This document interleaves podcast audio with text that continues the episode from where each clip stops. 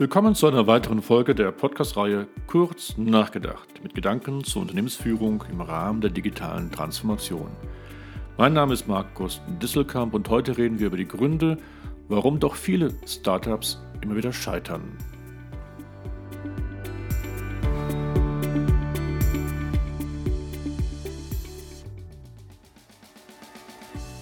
Viele der Startups, die mal gegründet werden, überleben die ersten Jahre nicht. Man rechnet da so von 80 bis 90 prozentiger Flop-Quote.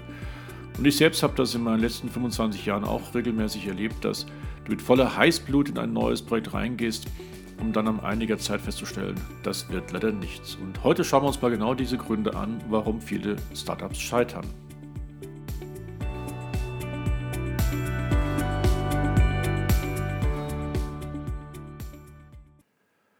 Drum prüfe, wer sich ewig bindet. Wie dieser Spruch gilt nicht nur bei dem Eheschluss, sondern auch beim Gründen eines Startups. Denn der erste Grund, warum viele Startups am Ende dann doch scheitern, ist das Gründerteam selbst. Da haben sich nicht die richtigen Personen zusammengefunden. Auch wenn man zum Anfang denkt, das ist eine wunderbare Beziehung, die sich da auftut, dann erpuppt sich dann nach einiger Zeit dann doch eher als eine tragische Geschichte.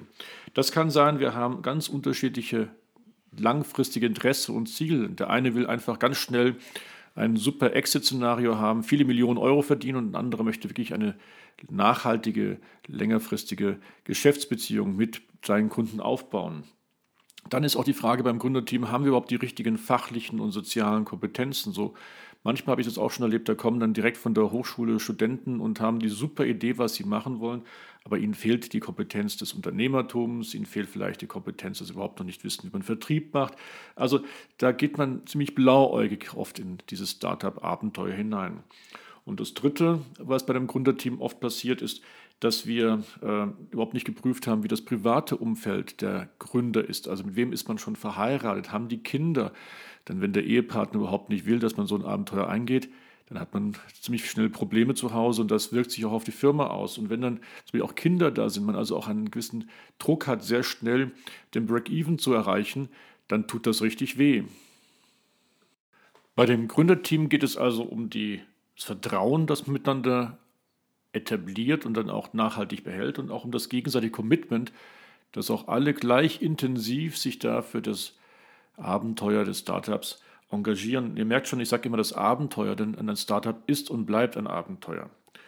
Und der weitere Punkt beim Thema Gründerteam ist, habe ich vielleicht sogar einen ganz großen Sponsor dabei. In dem Podcast gemeinsam mit Klaus Hommels sprach er davon, dass Spotify und Zalando deswegen gerade so durchstarten konnten, weil sie von sehr, sehr frühem Anfang an äh, im Gründerteam Sponsoren hatten, die mit Millionen wirklich den, das Wachstum fördern und unterstützen konnten.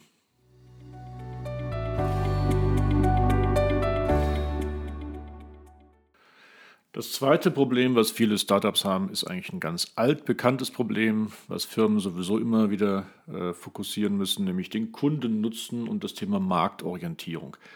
Da gehen manchmal wirklich Firmen auf den Markt, starten etwas, ohne mal genau zu analysieren, wie ist denn der Markt, gibt es da nicht schon längst Wettbewerber und sind die Mehrwerte, von denen man da so träumt, sind die wirklich vorhanden oder noch schlimmer, man hat sich gar nicht überlegt, warum ein Kunde sich in dieses Unternehmen verlieben soll.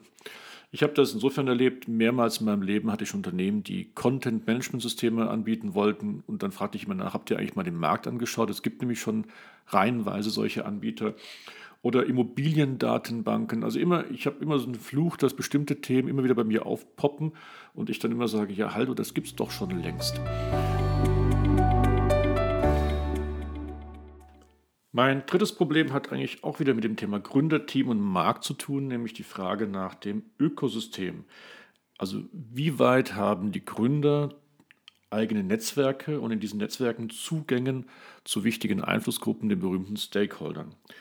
Wenn ich ein Gründer bin, wie ich es jetzt ein paar Mal erlebt habe in den letzten Jahren, dass ich aus einem etablierten Unternehmen komme, ich bin schon im Markt bekannt als zum Beispiel erfahrener äh, Vertriebsmann oder als ein erfahrener Forscher. Und ich habe mein passendes Netzwerk schon. Und dann fange ich an, ein Startup zu gründen in dem Bereich, wo genügend Personen schon existieren, die wissen, dass ich da kein Blödsinn erzähle, wo auch selbst Banken schnell zu überzeugen sind, dass äh, ich Ahnung von dem Markt habe, wo ich sogar auch schon Kundenzugänge und zu wichtigen Lieferanten direkte Zugänge habe. Wenn ich ein solches Ökosystem habe, ist die Gründung eines Startups wesentlich leichter, selbstverständlich, als wenn ich gar keine solche Zugänge habe, wenn ich alles erstmal neu aufbauen muss.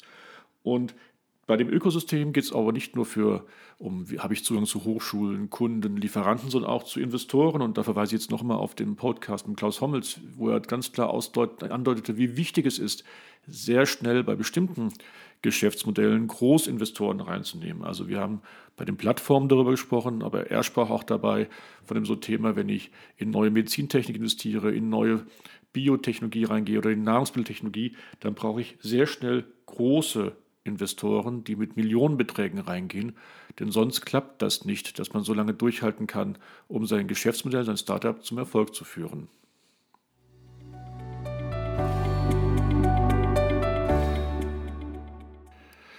Ich habe vor einiger Zeit ja mal die Mama Wong in einem Podcast interviewt, die Herstellerin von asiatischen Suppen, und die sich in der Hülle der Löwen präsentiert hatte und dort Ralf Dümmel als Investor bekommen hat. Und alle diese Investoren aus der Sendung Die Hülle der Löwen fragen, egal wer sich da gerade präsentiert, immer die gleiche Frage, nämlich nach der Skalierbarkeit. Also wie weit kann man das Geschäftsmodell auf viele Kunden ausweiten oder sogar noch um weitere andere Aktivitäten ergänzen. Und diese Skalierbarkeit ist ein ganz zentrales Thema für den Erfolg von Startups.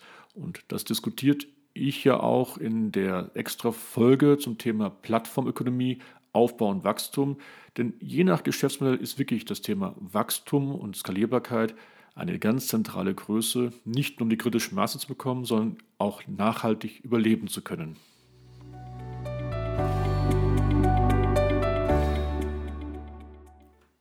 Bleiben wir beim Thema Wachstum, aber jetzt von der anderen Seite.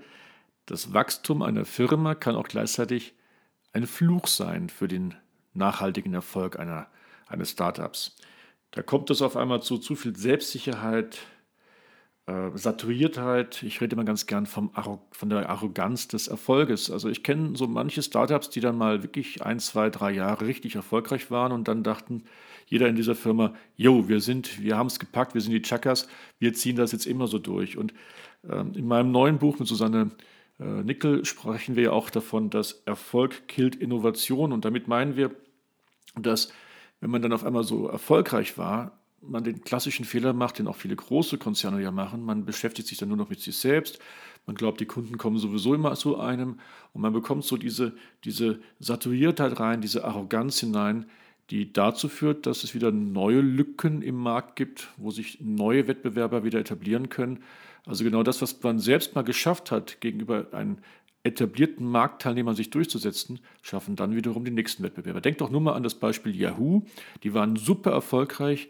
Ja, und dann kam Google.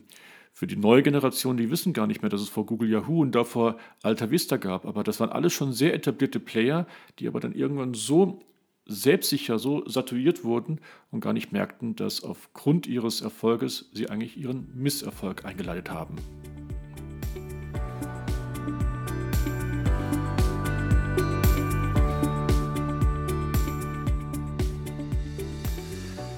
Diese fünf Gründe, warum Startups gerne scheitern, sollen es euch nicht davon abhalten, selbst mal den Versuch zu unternehmen, ein Startup zu gründen. Ganz im Gegenteil.